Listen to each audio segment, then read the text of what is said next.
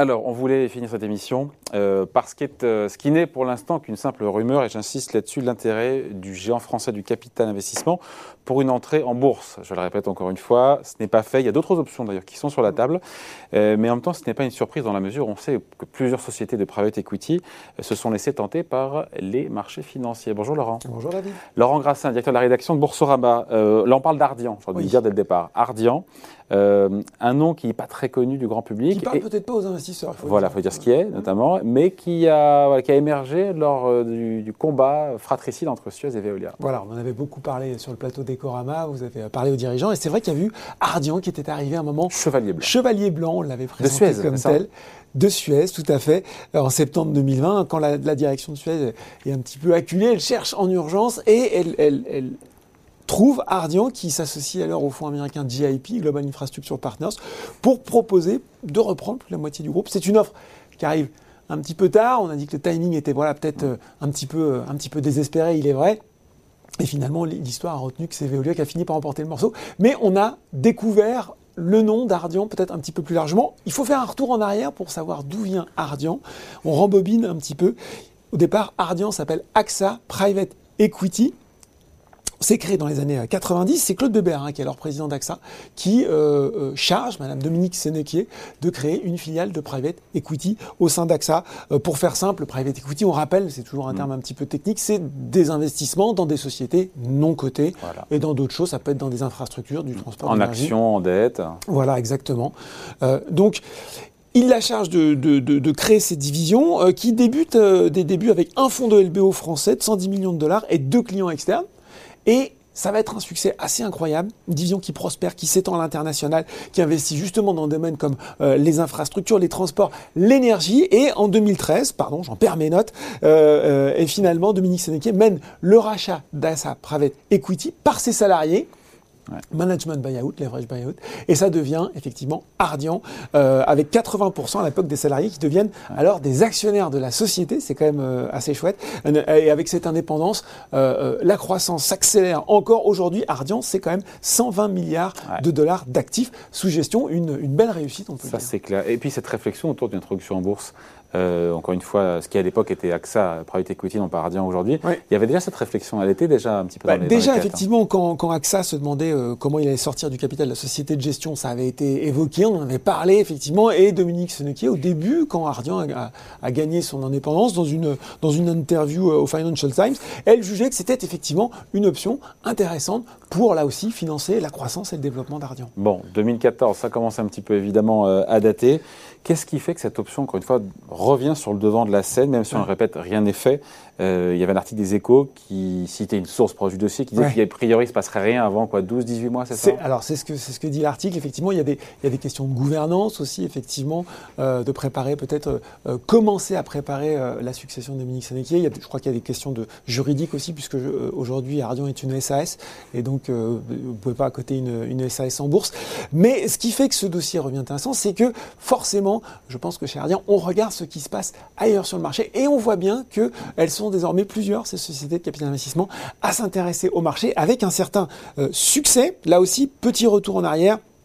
C'est véritablement le fonds d'origine suédoise Equity Partners qui a euh, montré que, qui a pavé la voie et de belle façon puisqu'ils sont introduits en 2019 avec une introduction qui avait été un, un franc succès puisque euh, les actions avaient été, euh, avaient été comment dire, achetées dans la fourchette de prix proposée deux heures seulement après le lancement de l'opération. Donc quand même c'était assez incroyable. C'est bousculé au portier. On s'est bousculé, une offre sursouscrite plus de euh, 10 fois, le Ouais. cours avait bondu de plus de 30%. Là aussi, on se dit, ah oui, mais ce que c'est Bah oui, oui, quand même, une augmentation de 30% depuis le premier jour de cotation. On était passé directement euh, de 63 à 85 milliards de, de couronnes suédoises de capitalisation. Aujourd'hui, c'est plus de 500. Donc on voit bien que ces sociétés-là sont 500 pas quoi? 500 milliards de couronnes Ah, de suédoises. couronnes, oui, d'accord. Pardon, pas d'euros. 500 milliards de couronnes suédoises. Je vous laisserai faire la conversion. Oui. Euh, je sais plus à combien on peut la est. faire sur Bourseau. hein. Ouais, on peut la faire sur Bourseau.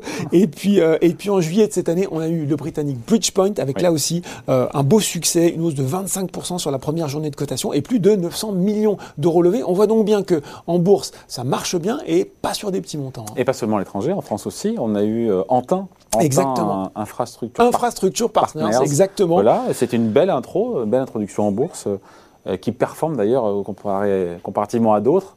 qui Oui, vous en aviez parlé au, au directeur d'Ornex. C'est le plus beau succès hein, de cette année. hein. On est à plus 46% euh, sur euh, An- Antin Infrastructure Partners. Vous l'avez dit, effectivement, société qui, comme son nom l'indique, est plus spécialisée sur euh, les infrastructures. Société très rentable, très active dans la fibre, les tours télécoms, les fermes solaires ou encore euh, les autoroutes, les réseaux de gaz. Donc, on voit que ça marche aussi chez nous. oui. Qu'est-ce qui plaît, Laurent, dans ces sociétés, alors qu'on a comme des structures d'investissement qui sont déjà cotées, les historiques, les Vindel, les Eurasio, qui peut-être séduisent un petit ch'touille moins Oui, effectivement. Bah, Peut-être parce qu'aussi le modèle a changé, c'est-à-dire qu'on passe euh, de sociétés dans lesquelles vous aviez une participation au sein d'un portefeuille d'actifs, coté ou non coté d'ailleurs, il n'y avait pas forcément que du non coté, à euh, quelque chose euh, où, que, les app- que les investisseurs apprécient, qui va être un modèle assez centré sur en fait les commissions de gestion euh, qui, qui, qui, sont liées en fait à la, à la gestion des fonds et qui apportent de la récurrence et de la visibilité sur les résultats des entreprises.